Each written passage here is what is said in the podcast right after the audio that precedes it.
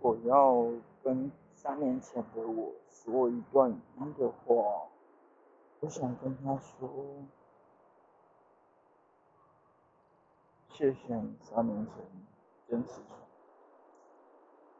虽然我还是不太清楚自己之后会走到什么样的位置或是世界，但我还蛮喜欢这三年创业中的冒险。只看到了人事物，也让当时迷惘的自己有一点豁然开朗的感觉。所以，谢谢三年前自己选择创业。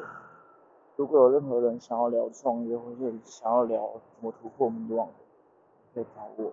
拜啦。